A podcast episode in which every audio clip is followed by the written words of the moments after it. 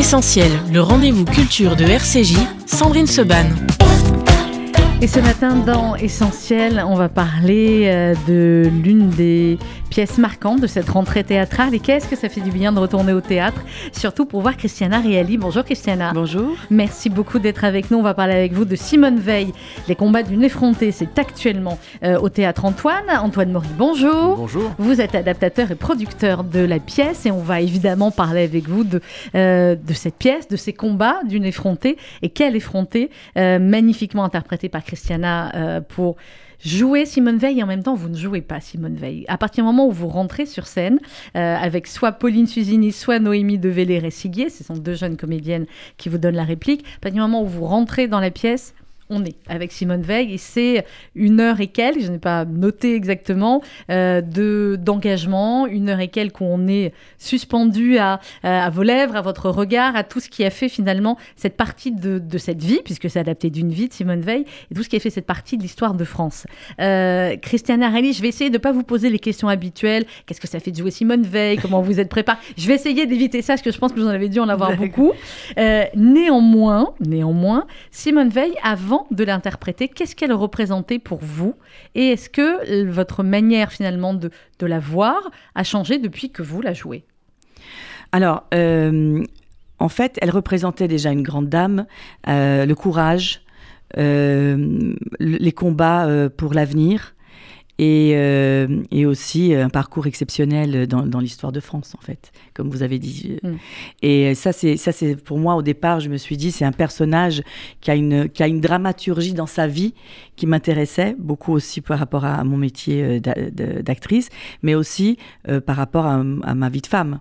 Elle a, elle a, c'est quelqu'un que j'avais à la fois de l'admiration, à la fois un peu de, elle m'impressionnait et elle et, et par, par, tout son parcours évidemment mais euh, et là depuis que je joue euh, je me rends compte que la difficulté euh, est surtout de m'en détacher oui. après parce que euh, non pas je veux pas jouer l'actrice qui dit elle est en moi euh, je, je, la possède complètement c'est pas ça du tout. C'est juste que j'ai depuis deux trois ans on a travaillé donc avec euh, Antoine Maury qui est, qui, qui, qui est l'adaptateur aussi du, du, de la pièce. Et c'est vrai qu'on a beaucoup regardé on a beaucoup lu on a on est on a on est revenu sur je sais plus combien de versions et aussi après sur le plateau. Et quelque part elle me elle me hante dans le, dans le sens euh, positif. positif. Ouais. Et je me dis tous les soirs, euh, tiens, euh, normalement, je devrais plus avoir autant le trac. Là, ça fait 15 fois qu'on joue déjà, 15, 15, représentations.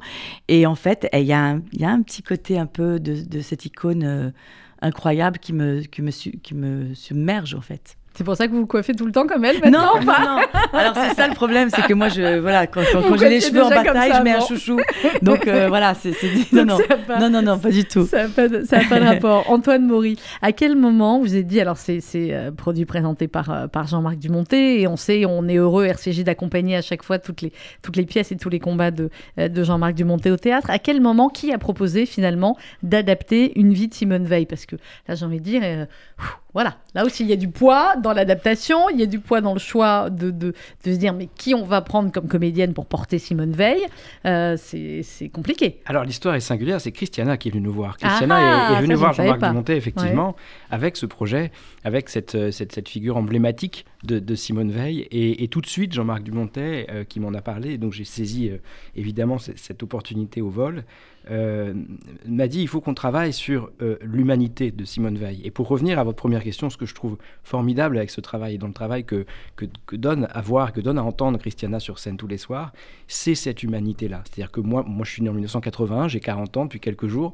Simone Veil a pour moi été une femme, merci, toujours été une femme d'État que je voyais à la télévision, qu'on qu voit maintenant dans les livres scolaires. Donc quelque part, euh, évidemment un mythe, une icône, mais qui, a, qui avait une certaine distance avec mm -hmm. celles et ceux qui pouvaient la voir de loin. Euh, en travaillant sur ce spectacle, ce qu'on a vraiment creusé, je pense, avec Christiana, c'est l'humanité, la oui. profond d'humanité de cette femme qui a traversé, on va y revenir, des, combats absolument, euh, absolument dantesques, absolument énormes, et qui a toujours conservé cette part d'humanité. Et, voilà, c'était notre ambition, je oui, pense, Oui, c'est vrai que quand, euh, quand, quand j'étais voir Jean-Marc Dumontet avec le livre, Une vie, hein, c'est adapté de, de, son, de, son, sa biographie, et qu'on a parlé après avec Antoine, il fallait en faire une adaptation. Mhm. Jean-Marc, évidemment, était d'accord pour qu'on adapte, pour que ça soit moi qui le joue, et qu'on travaille évidemment tous les trois, mais il fallait une adaptation. Et euh, du coup, on a beaucoup tourné avec Antoine de savoir quel, quel, quel angle. Trouver l'idée, Il fallait trouver un angle. Euh, on, a très vite abandonné l'idée du monologue, mhm. puisqu'on voulait aussi parler de transmission. Et euh, évidemment, et la transmission ne pouvait se faire. Enfin, on avait dans notre, dans notre idée à nous, notre imaginaire, il fallait que ça aille vers une génération plus jeune. Et là, on a imaginé donc cette jeune thésarde qui vient à la radio parler de. C'est ça, en plus, il y a la radio quand je suis arrivée sur scène, je suis retrouvée, j'ai tiens. voilà. Euh, donc, c'est aussi euh, à la fois une question de transmission et c'est aussi une mise en scène, du coup, extrêmement moderne. Et euh, moi, je suis venue vous voir, je l'ai raconté cette semaine à, nos auditeurs, je suis venue vous voir dimanche dernier avec ma fille qui va bientôt avoir 12 ans. Et chacun, finalement, dans la pièce, a vu, chacune a vu des choses différentes. Et la manière, effectivement, dont vous racontez Simone Veil et avec ces deux comédiennes-là, ça permet aux plus jeunes de prendre conscience de beaucoup de choses et d'être tout de suite dans la pièce. C'est ça que vous vouliez aussi? Oui, c'est ça. Et on voulait aussi avoir que, le regard de la, la, metteuse en scène, qui est donc mhm. Pauline Susini, qui joue aussi de, dans, la pièce. Elle, elle est, je voulais le regard de, quelqu'un d'une autre génération que la mienne, par exemple, ou, ou une autre génération que celle plus, plus âgée que moi même. Mhm. Parce qu'il y, y, avait des tas de, grandes metteuses en scène. Je voulais une femme déjà, mhm. et euh, qui pouvait le faire. Mais je me suis dit peut-être le regard de quelqu'un de plus jeune, quelqu'un parce que maintenant, en plus, les, les filles sont, sont très engagées euh, euh, dans le féminisme Mm. C'est les, jeunes d'aujourd'hui, elles ont, elles ont vraiment beaucoup d'engagement de, et, de, et de certitude, en tout cas, euh, sur les, droits des femmes. Et donc, euh, c'était intéressant de, voilà, d'avoir ce regard-là. Et euh, c'est pour ça qu'elle est aussi moderne dans la mise en scène, oui. puisque pour elle et pour nous, on voulait sortir aussi sa modernité euh, la modernité d'aujourd'hui de Simone Veil. Parce que souvent, on parle aux jeunes, on dit Oh, mais c'est un mythe, c'est un, un monument. Non, c'était quelqu'un. Alors, c'est ça, qui, oui, ça qui est formidable aussi dans la pièce, c'est qu'il y, a des petites touches de temps en temps d'humour, euh, ce qu'elle était, des petites touches pince sans rire, ce qu'elle était aussi clairement. Hein. on peut vous raconter le nombre de fois où on s'est fait jeter tous les jeunes journalistes ah par Simone Veil quand elle ne voulait pas parler. Euh, finalement, comment vous avez travaillé tous les trois, Antoine Maury, pour prendre ce qu'il y avait d'essentiel, c'est le titre de cette émission en plus, euh, dans la vie euh, de Simone Veil. Parce que ce qu'on pouvait craindre, et ce n'est pas le cas dans la pièce, c'est de se dire ils vont traiter tel ou tel sujet parce qu'on ne peut pas tout traiter. Et en fait, là, les principaux sujets marquants, euh, évidemment la Shoah, évidemment la déportation, évidemment ces combats sur l'IVG, évidemment enfin, l'Union européenne, etc. Tout est traité finalement quasiment hein, dans, dans, une heure quoi, et demie de, de, pièce, une heure merci pour cette question parce que évidemment ça a été une phase importante de notre travail. Les, choix qu'on a fait avec Christiana, je pense, relèvent à chaque fois euh, de deux logiques. La première, ça a été la question de trouver des lignes de faille chez cette femme qui a toujours maîtrisé son image, qui a toujours conservé une grande élégance et une grande maîtrise de son image dans ses apparitions publiques. Et donc on s'est intéressé en relisant Une vie avec Christiana à cette grille de lecture. À quel moment apparaissent des lignes de faille, des lignes de, fracture profondément humaines qu'on a tous en nous? Et qu'est-ce que nous racontent ces lignes de faille sur euh, euh, Simone Veil, sur son intimité et sur ses combats? C'était notre première, euh, notre première grille de lecture qui nous a conduit à faire les choix que vous avez rappelés, Sandrine. Et puis il y avait une deuxième grille de lecture qui était de se dire, parmi tous les combats de Simone Veil, quels sont ceux, Christiana le disait à l'instant, qui présentent une modernité, qui mhm. aujourd'hui encore résonne. Et le féminisme est un bon exemple. Euh, L'IVG, on le voit, est un bon exemple. Aujourd'hui, euh, dans certains endroits du monde, dans certains endroits d'Europe, même pas très loin, on remet en cause ce droit. Et, comme le disait Christiana tout à l'heure, comme l'a dit Simone Veil, oui, ça paraît être un combat d'arrière-garde, ça paraît être une chose acquise, facile, mais non, rien n'est acquis. Il faut toujours se battre. Donc, euh, ce sens du combat, de l'universalité du combat, ça a été notre deuxième grille de lecture. En quoi c'est une effrontée, Simone Veil? Les combats d'une effrontée, c'est le titre euh, de la pièce. Qu'est-ce qu'elle avait finalement de si effronté? Alors déjà, on a, on a pensé à ce titre euh, avec Jean-Marc, hein, aussi euh, du Montet, parce que déjà, son père l'a trouvée effrontée. Mhm. Déjà petite, elle avait déjà un caractère. Euh, dans le camp, on voit qu'elle était aussi, même quand elle dit « je ne partirai pas sans ma mère, sans ma mhm. mère et ma sœur », quand la, la capot veut l'aider et tout ça, elle avait, elle avait ce, en elle ce, côté effronté, même si elle était très pudique, dans la mesure, très, très mesurée comme ça. Mais euh, après, c'est quelqu'un qui prend tout, tout en, de front. C'est quelqu'un qui, qui, a, qui, a, une. Euh, vous, vous, disiez tout à l'heure, euh, pince sans rire et tout ça. Elle a quelque chose de d'insolent, sans être provocateur, sans être dans la provocation. Elle a, elle a quelque chose parfois de qui peut être avant même de parler. Je, moi, je l'ai rencontrée quelques fois dans des cérémonies. On est d'accord. Elle en imposait dès qu'on s'approchait d'elle. Elle avait un regard. On avait les bah, parfois, parfois même. Oui. Non, mais parfois sans dire, sans parler. Ah oui. elle, montrait ce qu'elle pensait et on, et on, lui faisait pas. Enfin, euh, donc, et je pense que c'est ça. Et après aussi, bah, sur ses, sur, sur, quand même, avec son mari, quand elle a décidé de travailler mhm. alors qu'il voulait pas qu'elle travaille. Après, même dans les, dans les combats qu'elle faisait, le combat féministe était un combat que euh, a priori comme ça, si on connaît la, cette femme comme ça, qui était très classique, très euh, euh, proche de son mari, très, très famille, très et on se dit mais c'est est-ce que c'est elle qui est la plus forte pour ce combat? Mm. N'empêche que c'est elle qui l'a qui, qui l'a mené, même si évidemment il y a d'autres grandes féministes qui ont fait des qui ont beaucoup travaillé, œuvré aussi pour le pour la femme. Mais je pense que elle a dans tous ces combats elle, avait un côté effronté, c'est-à-dire quelque chose, elle ne, elle ne reculait pas, elle y allait de front et elle allait jusqu'au bout sans jamais renier euh, ce qu'elle avait mmh. décidé ce qu'elle était. Comment vous avez euh, travaillé après Antoine Maury? Uniquement à partir du livre euh, Une vie, euh, qui était publié chez, Stock, où vous avez, j'imagine, revu des discours, parce que ce que je disais tout à l'heure, Christiana, quand elle rentre sur la scène, voilà, on est. et il n'y a pas que la ressemblance, même si le travail de ressemblance physique est, très important, il y, y, a, tout le reste. Comment vous avez travaillé, en fait, sur sur euh, le, texte et sur ce qui devait en ressortir Alors, je vais commencer par la fin de votre question. C'est vrai que c'est intéressant de parler de la ressemblance parce que je laisserai Christiana compléter ma réponse. Je pense qu'à aucun moment nous n'avons souhaité faire de la ressemblance le point cardinal de notre mm. travail. C'est incroyable parce que cette ressemblance est venue à la fin du travail, à la toute fin.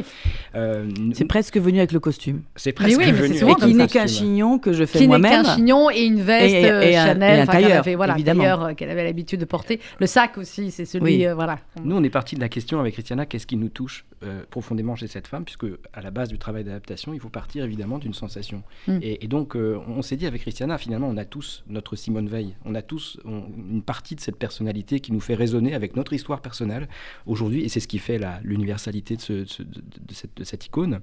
Et donc, on, est allé travailler évidemment au-delà du texte Une vie, qui est un, texte passionnant parce que c'est sa vérité, c'est la vérité, parole. sa parole. Et elle parle comme ça. Exactement. Elle écrit. Mais oui. Mais ça reste une parole maîtrisée, une parole qui n'est pas dramatique, au sens où elle ne crée pas d'action sur un plateau, mm. sur, sur, un, sur, un, plateau de théâtre. Et donc, évidemment, on est allé regarder d'une part toutes les, la plupart en tout cas des, interviews euh, qu'a donné Simone Veil euh, euh, à la radio, à la télévision, les images qu'on a pu retrouver, les films qui ont été faits sur elle et avec elle. On a lu également beaucoup de, de, textes qu'elle a, qu'elle a écrits. On a eu accès, et ça a été finalement notre chance, comme beaucoup de Français, à la, à la publication de ses archives depuis mm. quelques années. Il a tout laissé aux archives. Mais oui. Et toutes ces sources sont, sont incroyable quand on, quand on commence à écrire, puisqu'elle révèle, je reviens à cette idée, hein, encore une fois, les, failles, la complexité, l'humanité de cette, de cette personnalité. C'est ça qu'on a voulu montrer parce que c'est ce qui nous touche, je oui, pense. Bien sûr, et c'est ça qui fait d'elle. Euh, qui euh, quelqu'un d'aussi euh, aimé au-delà des respecté, oui, bien sûr, respecté. Il n'y a, personne, tout le monde aime Simone Veil, tout le monde admire en tout cas. À part les, pourritures, de, voilà. on va pardonner les noms si on ne meurt jamais. Voilà, on voit bien. Oui, côté. Bien sûr. Ou les nazis au petit pied. Oui, c'est ça. Mais je, je, bon, mais comme ce sont, cela, on nous intéresse pas spécialement. Non. Et donc, mais mais non, mais c'est vrai que on a essayé aussi de mettre beaucoup de la femme oui, alors c'est ce que j'allais vous dire, exactement. On voit, il y a beaucoup de, séquences aussi où elle parle de son mari et on s'aperçoit à quel point lui aussi c'était un, grand monsieur, un type extraordinaire et ses rapports aussi avec, avec son mari et finalement comment bah, elle gérait, euh, mais à un autre niveau, ce qu'on doit tout gérer, Christiana. Bah, bien sûr, c'est ça, c'est ça. Mais, mais en même temps, c'est ce qui euh, il y a sa petite fille qui est venue me voir, dans, qui est venue voir le spectacle. vous poser la question, Et qui est venue dans la loge et elle m'a dit, euh, en fait, en famille, elle était très la, la, la, mère, la mère de famille, en fait. Elle n'était pas du tout. Euh, elle ne ramenait pas à, la maison mhm. euh, ses combats. ça, ça, évidemment, elle, pensait tout ce qu'elle pensait, mais mhm. elle était vraiment l'épouse, la mère et la grand-mère. et, c'est ça que j'aimais bien aussi dans la lecture et de tout ce qu'on a découvert. Et en plus, sa petite fille qui me l'a évidemment rappelé, mhm. c'est qu'elle continuait à être la femme. Et comme elle dit, mon féminisme, c'est que ma, ma, ma différence soit prise en compte, c'est-à-dire que je ne sois pas obligée de m'adapter au modèle masculin. Et c'est un peu ça, Simone Veil aussi. Elle était quand même l'épouse, elle était la, la, grand-mère, la mère, et, euh, et euh, c'est ça que j'aimais bien. et, aussi, elle savait gérer. Vos filles sont venues vous voir, je me oui, oui, oui, ou pas elles ont adoré. oui, bah adoré, ouais, ouais vraiment. Et elles sont dures, hein, mes filles, parfois, avec moi. je sais, je sais. Francis a pu nous raconter. Oui, c'est des, des, des, critiques, hein, c'est des vraiment. Et, elles sont engagées, Christiane tes Oui, c'est ça. En fait, en fait, une de. de, de Alors, il y a Toscane et puis. Euh... Et Elisa. Elisa elles, sont, euh, elles font partie de cette génération qui, évidemment, sont très, très, très. Euh, ne laissent rien passer. Moi, mhm. je suis une ringarde pour elles euh, par rapport à mon féminisme. Que je me trouve déjà tellement moderne, mais bon, bah non, pour elles. mais non, mais c'est vrai que. Euh, bon, c'est ma fille qui m'avait donné une fois l'idée aussi, où elle me dit c'est incroyable cette femme, elle est extraordinaire, mais aujourd'hui euh, le féminisme, et elle a commencé à parler du féminisme aujourd'hui comme si c'était un début de féminisme, euh, mhm. ce qu'avait fait Simone Veil. Et c'est aussi l'idée qu'on a eue du coup de mettre dans la bouche de, la jeune thésarde, c'est-à-dire attention, nous maintenant il faut y aller quoi, il faut, faut continuer en fait, parce que et, et on voit qu'elle ne se rendait pas compte de ce que c'était que le travail de Simone Veil et de ces féministes de, ces, de cette époque-là à, cette époque. Oui, et, et, de, et, de, devenir ministre. Il y a ce moment de, de, la pièce, Antoine, qui est assez génial, où effectivement, elle, va recevoir un coup de fil qui va la faire devenir ministre, et où, bon, bah, elle dit, bon, bah voilà, finalement, oui.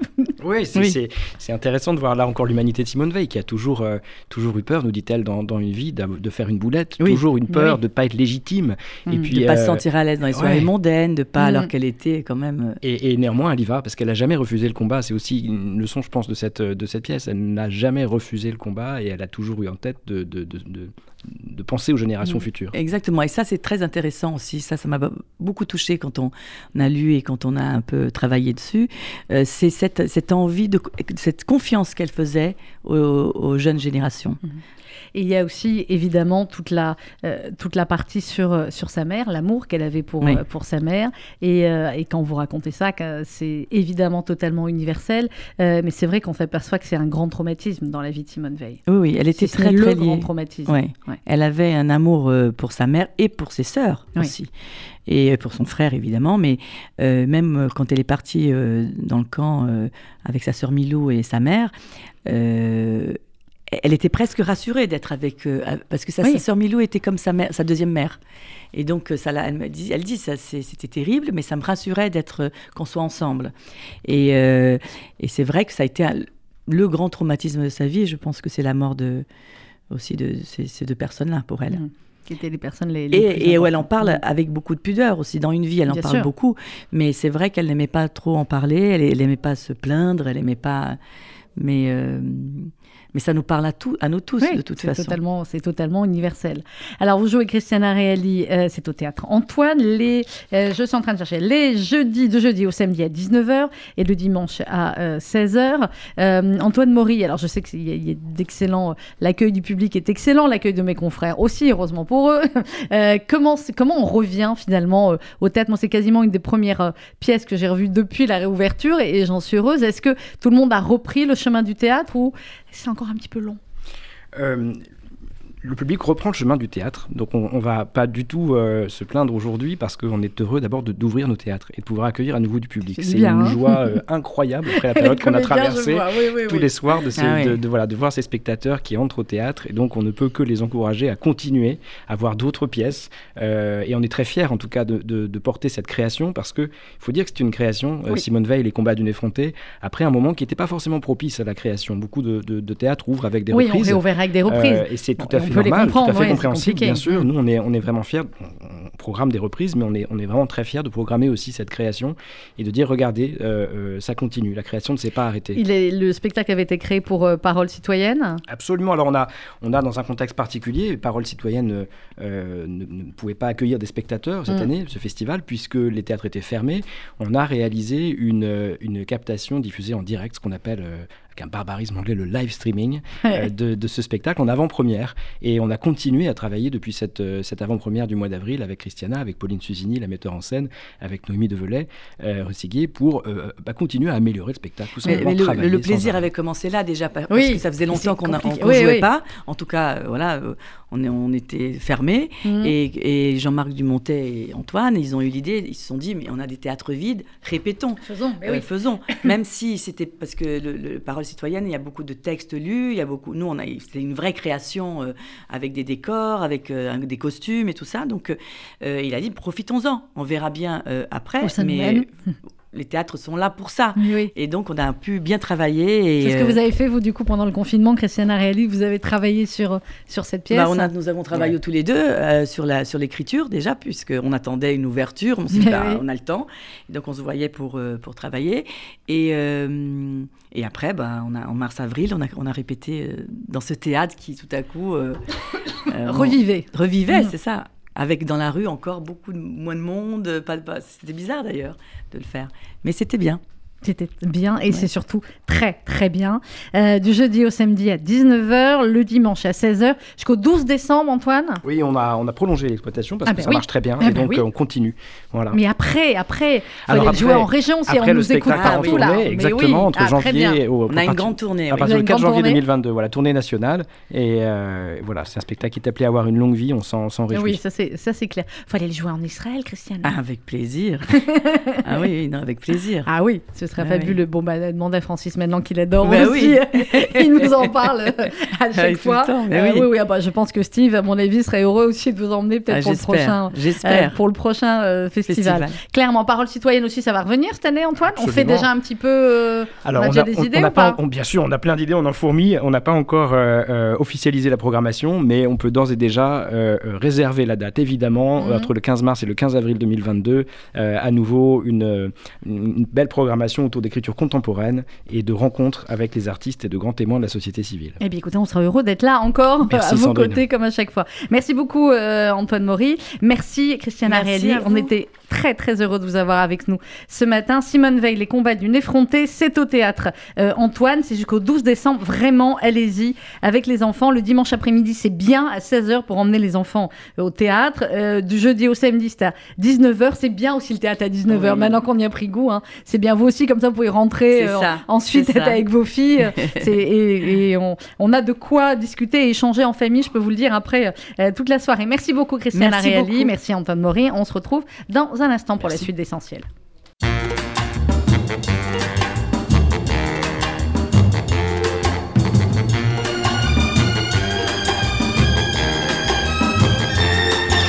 Viens voir les comédiens, voir les musiciens, voir les magiciens qui arrivent. Viens voir les comédiens, voir les musiciens, voir les magiciens qui arrivent. Les comédiens ont installé leur tréteau, ils ont dressé leur estrade étendue des calicots. Les comédiens ont parcouru les faubourgs, ils ont donné la parade à grand renfort de tambour. Devant l'église, une roulotte peinte en vert, avec les chaises d'un théâtre à ciel ouvert. Et derrière eux, comme un cortège en folie, ils drainent tout le pays, les comédiens. Viens voir les comédiens, voir les musiciens, voir les magiciens qui arrivent bien, voir les comédiens, voir les musiciens, voir les magiciens qui arrivent si vous voulez voir confondu les coquins dans une histoire un peu triste où tout ça à la fin. Si vous aimez voir trembler les amoureux, vous lamentez sur Baptiste pour rire avec les heureux. Poussez la toile et entrez donc vous installer. Sous les étoiles, le rideau va se lever. Quand les trois coups retentiront dans la nuit, ils vont renaître à la vie les comédiens. Viens voir les comédiens, voir les musiciens, voir les magiciens qui arrivent bien, voir les comédiens, voir les musiciens, voir les magiciens qui arrivent, les comédiens ont démonté leur tréteau, ils ont monté leur estrade et plié les calicots. Ils laisseront au fond des cœurs de chacun un peu de la sérénade et du bonheur d'Arlequin. Demain matin, quand le soleil va se lever, ils seront loin et nous croirons avoir rêvé. Mais pour l'instant, ils traversent dans la nuit d'autres villages endormis, les comédiens. Viens voir les comédiens, les musiciens, les magiciens qui arrivent. Viens voir les comédiens, les musiciens, les magiciens qui arrivent. Viens voir les comédiens, les musiciens, les magiciens qui arrivent. Viens voir les comédiens, voir les musiciens, voir les magiciens qui arrivent.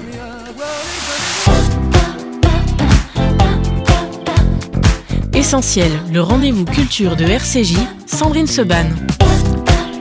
Deuxième partie euh, d'Essentiel avec euh, mon invité ce matin, Sacha Sperling. Sacha, bonjour. Bonjour Sandrine. Merci beaucoup d'être avec nous pour parler de votre livre, Le Fils du pêcheur, qui vient de paraître aux éditions Robert Laffont. Sacha, vous êtes un habitué de la maison parce que d'abord on vous aime depuis que vous êtes tout petit, ça c'est autre chose. Et puis en dehors de cela, vous êtes un écrivain incroyable avec énormément, énormément de talent, une très très belle écriture une écriture hypercute, des histoires qui à chaque fois nous touchent profondément, des histoires euh, extrêmement sincères. Euh, je ne vais pas vous demander, comme bon nombre de mes confrères, mais c'est un roman ou c'est vrai? C'est un roman ou c'est vrai? Euh, Peu importe. c'est tellement bien raconté que par moments on se dit, on espère que c'est pas vrai parce que parce qu'il y a beaucoup de souffrance dedans. Et puis il y a des moments où on se dit, ben on espère quand même que c'est vrai parce que il y a quand même aussi beaucoup d'amour. Sacha Sperling, d'abord l'émission s'appelle Essentiel, donc je demande toujours à mes invités pour la première fois, quand ils viennent depuis le nouveau titre de l'émission, qu'est-ce qui est essentiel pour eux dans la vie? Alors, c'est une question euh, importante, essentielle. Euh, et c'est une question, on peut pas s'en sortir vraiment par un, truc. vous avez le droit de quelque chose de très sérieux ou pas du tout. Hein? Bah vous pouvez dire c'est le chocolat, ou vous pouvez dire euh, c'est le, le de ma mère, ce que vous voulez. Je vais, je vais dire c'est c'est le, le la confiance, la loyauté, euh, la bienveillance des gens qui nous entourent. Ça, c'est vraiment essentiel. Le chocolat, évidemment, euh, le reste aussi. Mais je crois que euh, les gens qui nous entourent, les gens qui sont là dans les moments faciles, moins faciles, les gens qui sont prêts à, vous tendre la main, ça, c'est essentiel. Ça, c'est absolument important, importantissime dans la vie. Euh, Sacha Sperling, c'est votre cinquième livre. 5, 5, 5. 5. 5. sur moi. 5 sur lui. Euh, le fils du pêcheur, donc chez Robert Laffont, c'est euh, c'est une histoire d'amour. C'est plutôt une double ou triple histoire d'amour. Une histoire d'amour avec une femme, Mona, une histoire d'amour avec un homme, Léo, des histoires d'amour concomitantes, l'une va chasser l'autre, mais pas vraiment. Euh, c'est des moments de, vie euh, aussi extrêmement condensés, extrêmement euh, forts. Sacha, l'histoire du livre, elle est venue comment? Un peu de votre vie, je sais, un peu d'ailleurs, mais à quel moment vous vous êtes dit écrire, finalement, comme j'ai déjà écrit d'autres livres, ça va continuer à me faire du bien? Cette façon de penser, cette façon d'agir, c'est-à-dire écrire pour pour, pour, dire ce que je ne sais pas vivre, pour raconter ce que je ne sais pas euh, expliquer aux autres. C'est un réflexe que j'ai pris très tôt. Mon premier roman, c'était déjà ça. C'était déjà. J'avais 19 euh, ans quand il est sorti, donc oui. Mhm. Et, et, finalement, c'est une habitude que j'ai que j'ai gardée. C'est une hygiène de vie même que j'ai gardée. Je ne sais pas faire autrement. Donc que les romans soient, euh, comme vous le disiez, avec une part d'authenticité plus ou moins importante, euh, c'est toujours mon réflexe. Quand, quand, je vais bien, quand je vais pas bien, quand, quand, quand, quand j'ai besoin de, de, de j'ai ce besoin de m'exprimer et de m'exprimer avec les mots sur la page blanche, seul. Et, c'est vrai que ce livre-là, euh, roman, euh, évidemment roman, parce que beaucoup de liberté avec la réalité, avec la vérité, mais c'est vrai que c'est un roman dans lequel il y a beaucoup d'éléments réel, il y a beaucoup de choses qui me sont arrivées. Il y a eu euh, euh, cette période difficile que j'ai vécue, il y a eu ces deux amours, et il a été euh, essentiel pour moi mhm. de les, de les raconter avec, par une urgence que je ne saurais vraiment même expliquer moi-même. C'est le sentiment d'urgence aussi qu'on a quand on lit le, euh, livre. Euh, vous écrivez, Sacha Sperling, à un moment donné, je ne finis jamais mes phrases. Il manque toujours quelque chose à ma vie. On promet toujours à 20 ans. Pardon. J'étais juste un gamin vaguement doué, un gamin qui promettait. Ça a toujours été ça, votre, votre enfance et le début du, du livre? C'est, c'est-à-dire que... Parlez pendant que je bois. Oui, oui. Allez-y, Sandrine.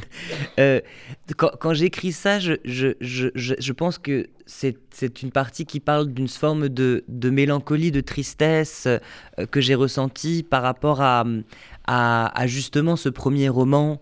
Euh, un peu phénomène que quand, quand, quand j'ai eu beaucoup de succès voilà beaucoup de succès traduit partout vendu beaucoup et, et on se sent, plus on, moi je, pense que plus on, a du succès jeune, plus on, a le, on souffre du syndrome de l'imposteur, plus on se demande si euh, on n'a pas finalement eu de la chance.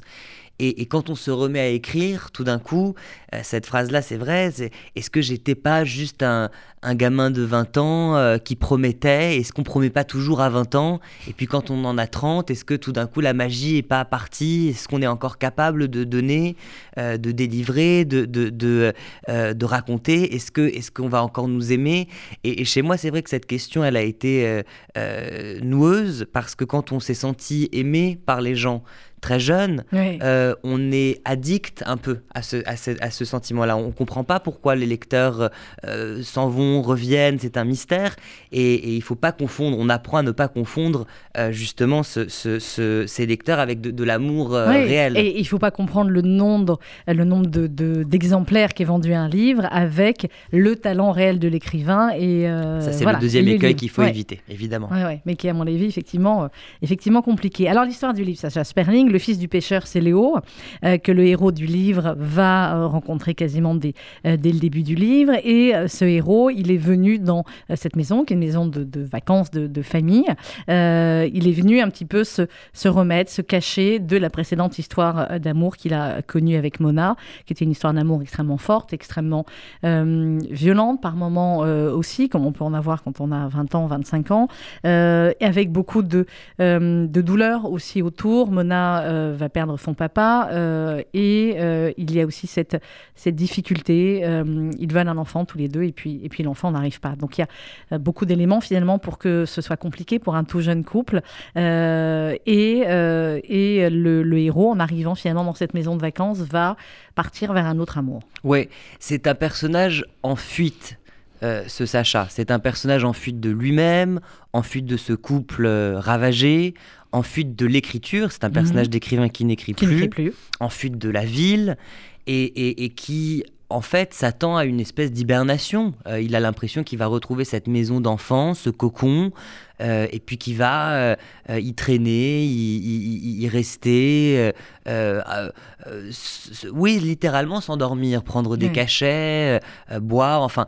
Et puis tout d'un coup, le jeune homme d'à côté, tout d'un coup en face, la maison, la fenêtre, une silhouette, un jeune homme, et là, euh, l'inévitable, l'irréparable, le coup de foudre ou bien euh, le coup de sort, mais en tout mm. cas, quelque chose se passe de complètement imprévu. Cette rencontre n'aurait pas dû se produire, pas là, pas maintenant, pas avec un homme, pas comme ça, et puis évidemment que ça se passe et évidemment que ça va être très très très compliqué. Et très perturbant. Absolument. Mm. Euh, cette maison, c'est celle de, de, votre famille, Sacha. Alors on le dit à chaque fois et, on l'évacue, vous êtes le fils de Diane Curie, c'est notre ami Alexandre Arcadi, qu'on embrasse parce que je suis sûre qu'Alexandre écoute. Oui, j'espère. en tout cas. euh, et euh, dans, au début du, du livre, Sacha, vous dites la sincérité en littérature n'a aucune valeur. Être sincère, ça n'aide pas à écrire un bon livre, mais je ne sais pas faire autrement. Oui, c'est-à-dire que c'est pas une gageure la, la, sincérité. C'est pas parce qu'on est sincère qu'on écrit un, beau roman hmm. et, vice versa. bon. Mais en tout cas, c'est pas une raison pour penser que partir d'un endroit sincère, d'un endroit impudique même, ça peut pas aider à aller chercher des zones de soi, à aller chercher même de la matière littéraire qui peut être très très riche. Donc, euh, c'est pas un argument de dire euh, euh, il y avait un critique de cinéma comme ça méchant qui avait dit d'un film un jour parce que toute la table avait aimé le film et pas lui. Et puis et, les, les, journalistes argumentaient ils disaient mais le film est tellement sincère. Ils disent oh bah s'il est sincère alors on va aimer alors bah, ah bah s'il est sincère. Et donc je vois ce qu'il veut dire ce type. C'est-à-dire que la sincérité voilà ça n'apporte pas grand chose et pourtant ça peut être euh, un argument pour soi-même au moment où on se met devant la page blanche. Ça peut donner quelque chose de fort en littérature. Mais en littérature, euh, on n'est jamais totalement sincère, puisqu'on en revient à ce qu'on disait au début. C'est pas complètement un roman, c'est pas complètement l'autofiction, c'est pas un essai, c'est voilà. Mais c'est le cas de beaucoup d'écrivains. Moi j'aime bien la formule, j'aime bien dire que je mens très sincèrement.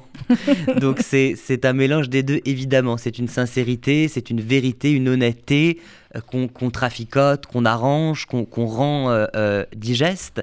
Mais, mais il faut pas non plus mentir. Moi, j'aime pas non plus le, le, côté ah non non c'est pas moi, vraiment pas. Si vous saviez comme j'ai comme j'ai composé, comme j'ai recomposé. non, il y a une grande dans ce roman-là, il y a une grande grande part de vérité. Il y a une grande part de, de choses que j'ai voulu raconter, de choses que j'ai vues, vécues.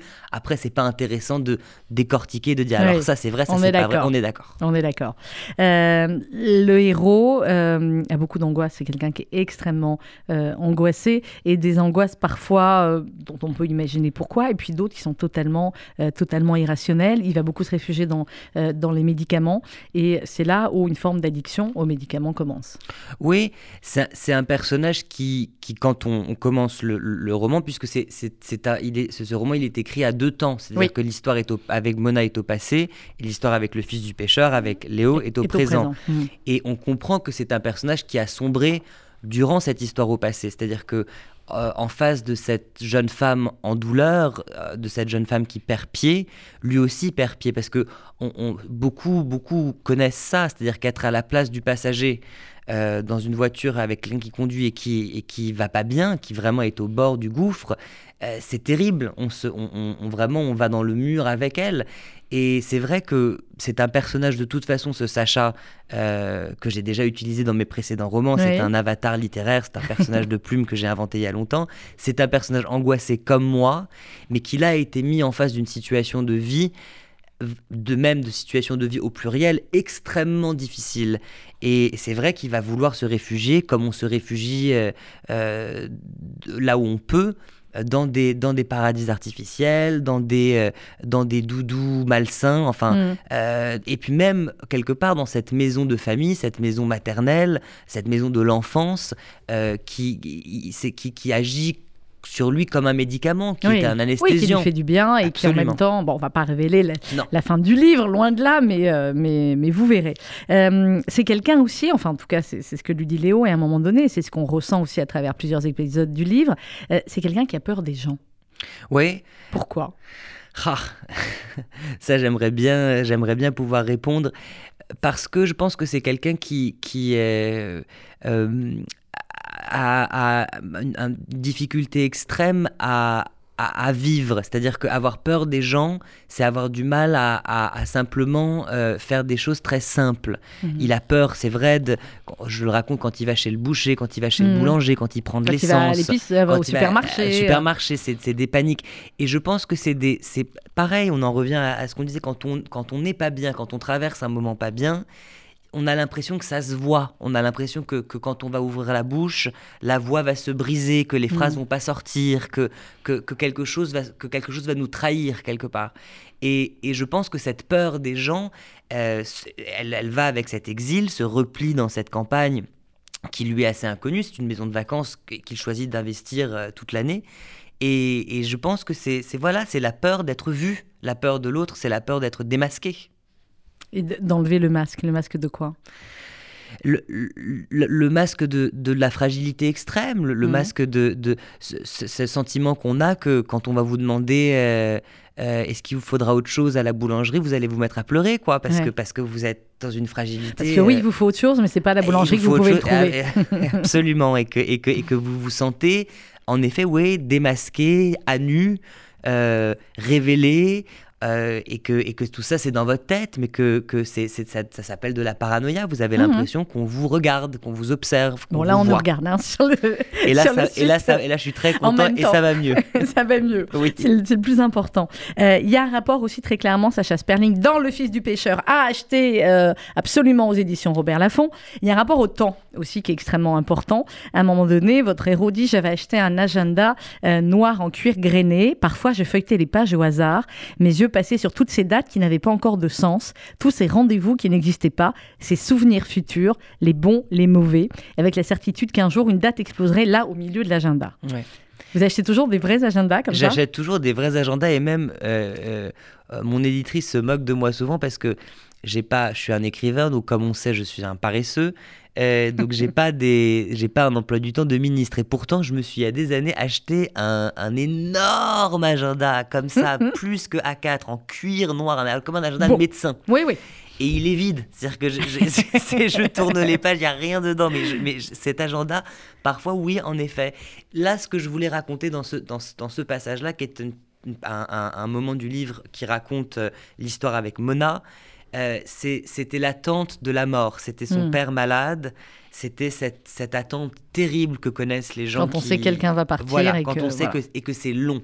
Et que hmm. c'est et que c'est l'agonie et que et qu'on et qu'on et qu'on est on vacille dans un sentiment terrible entre l'envie que ça s'arrête et en même temps l'espoir que ça continue et, c'était vrai que ça, c'est un vrai moment que, que, j'ai vécu. Je regardais comme ça les, agendas, les années, les, les voilà, les, mois s'égrener. Et je me disais, à un moment donné, il y aura une date qui va sortir. Et il mhm. sera plus là, ce monsieur. Et, peut-être que ce sera le début d'une autre douleur, peut-être le début de la liberté. En tout cas, le, il, c'était important pour moi d'avoir de, conscience sur le papier des, jours qui, qui, qui restaient, qui avançaient, qui avaient une suite.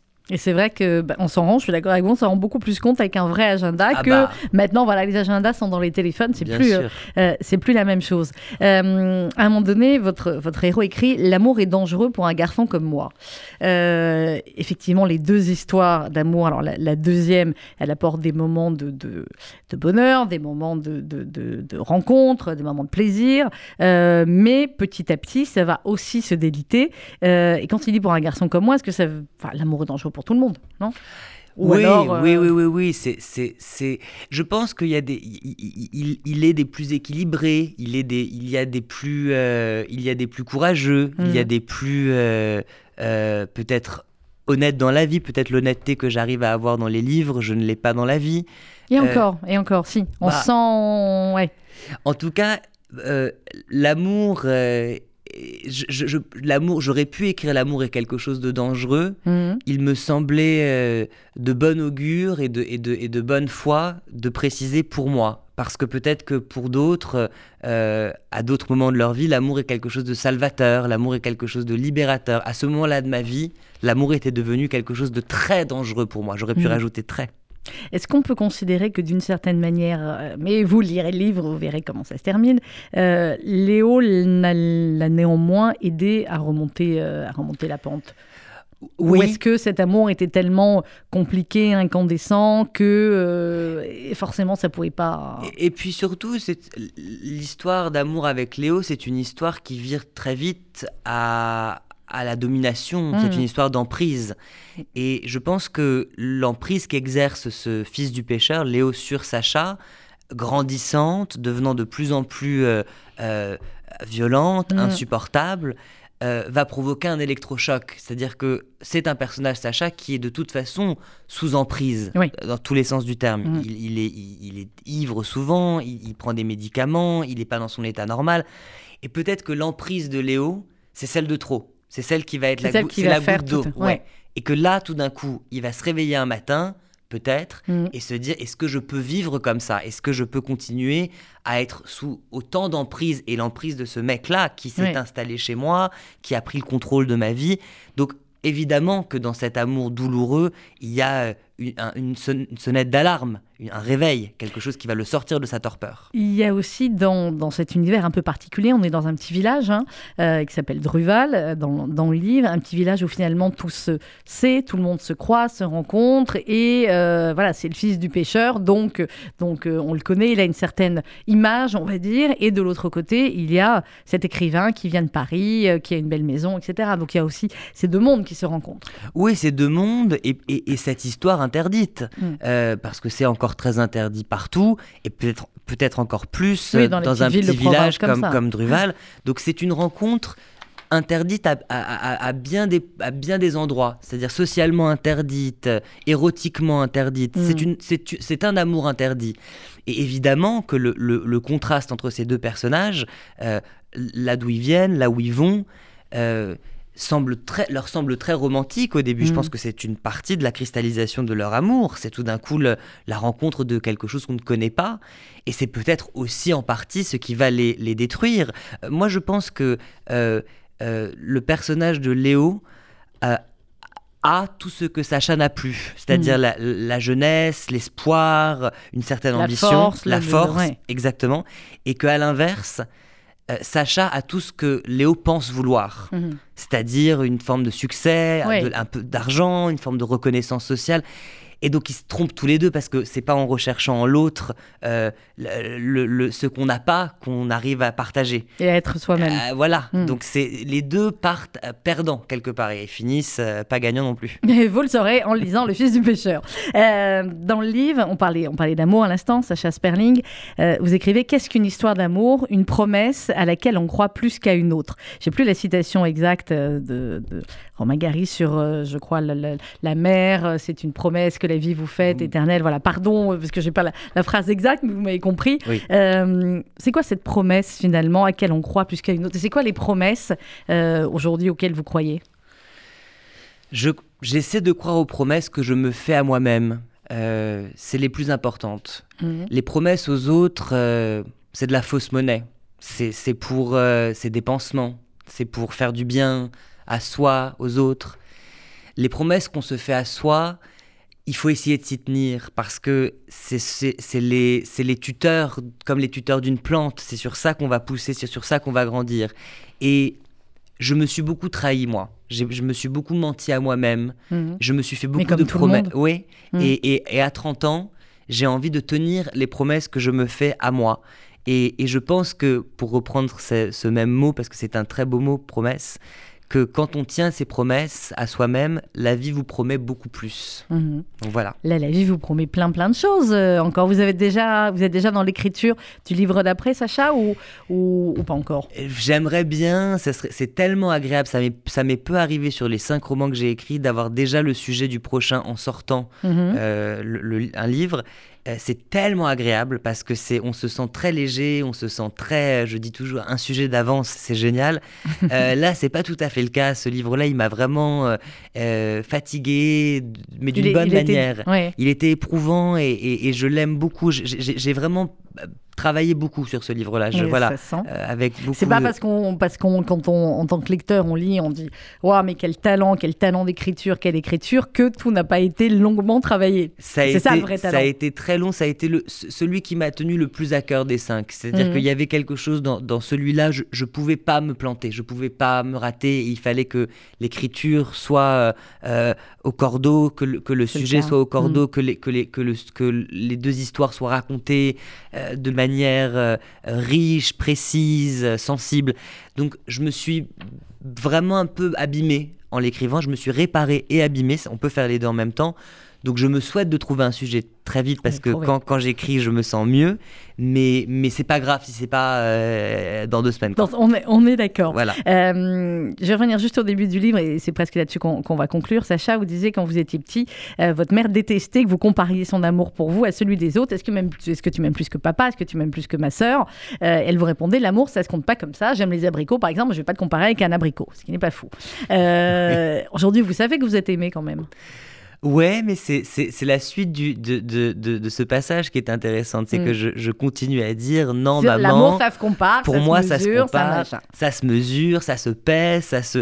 Euh, je, je, souffre de ce syndrome-là. Oui, j'ai le, le, syndrome de la peur de ne pas être aimé, la peur d'être laissé, la peur de ne pas être à la hauteur de l'amour des autres. Euh, on met une, on met une vie à, à se réparer de ce genre de choses. On mm. écrit aussi pour se réparer de ce genre de choses. On essaie de trouver un, point de contact avec les autres. Euh, alors, J'y travaille, docteur. Je, je, je, Revenez ici, le cabinet ouvert quand vous voulez. au prochain livre, on verra si ma réponse a un petit peu changé. Mais c'est vrai que j'ai l'impression de m'apaiser par rapport à ça. J'ai l'impression de faire plus confiance, de, de, comprendre en effet. Vous avez grandi, petit Sacha. Eh, petit Sacha deviendra grand. Et, en effet, on n'aime pas les abricots comme on aime son fils, on n'aime pas son fils comme on aime une amie, on n'aime pas une amie comme on aime un livre. Et, je commence à y voir plus clair dans ce méli-mélo d'amour différent, nuancé, mm. et à m'y retrouver un peu.